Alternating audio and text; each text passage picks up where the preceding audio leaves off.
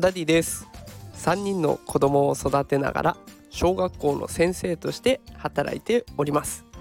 このラジオでは子育てや教育を楽にできるそんなヒントを毎日お送りしております。さあ今日のテーマはですね子育て。子供の放課後時間を有効に使える新サービス登場というテーマでお送りしていきたいと思います。さあ今日はね習い事について紹介をしていこうと思ってます。さあ皆さんこれ習い事どうですかね？やってらっしゃるでしょうか、ね、今ってもうたくさんの習い事があってやりたいなって思ったことは何でも習えますよね。ね今最近話題のプログラミングを習ったりとかまあ未だに根強い人気のスイミング。ねあとは小学生人気のダンスをやったりとかねいろんなことができる時代。とはいえですよ。共働きの子育て世代の人たちは送迎する時間がないとか一人で行かせるのも心配だなとかかといって土日を潰すのもちょっとなみたいな悩みを抱えてる方いっぱいいらっしゃるんじゃないでしょうか。ね、私もそのうちの一人でございます。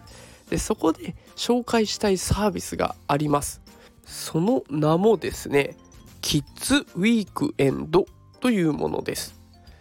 キッズウィークエンドその後にですねこんな言葉がホームページに続くんですよ。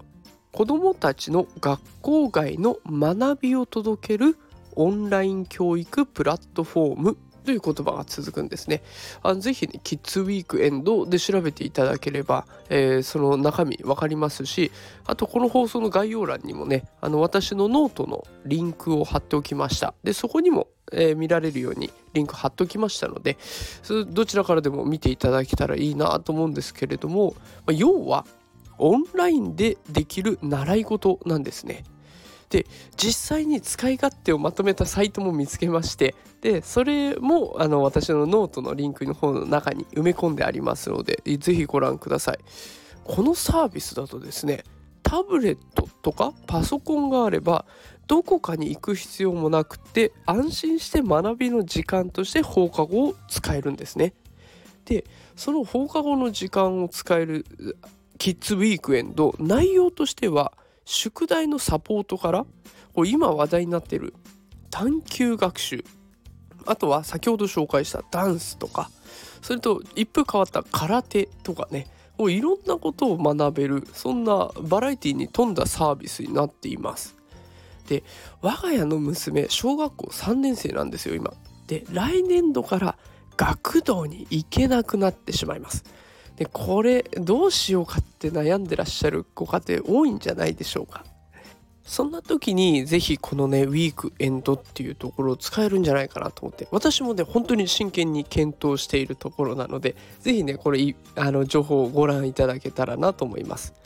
で、まあ、ちょっと話は変わりますが昨日放送した内容でもね AI が大人の時間を確保することが育児の質を上げるんだよっていうことを導き出しているくらいなんですね。だからやっぱりこういうね利用できるサービスは利用していった方がお得になるかなと思います。逆に利用しないと損なのかなって。だから私もちょっと真剣に悩んでいっておりますので。是非ねこの放送を聞きのあなたも見てみてもし使えそうだったら使ってみてはいかがでしょうか。さあということで今日はキッズウィークエンドというね新サービスが出てますよという紹介でございました。え今日も最後まで聞いてくださってありがとうございます。また明日夕方5時に放送していきますのでよかったらフォローしておいてください。それではまた明日。さようなら。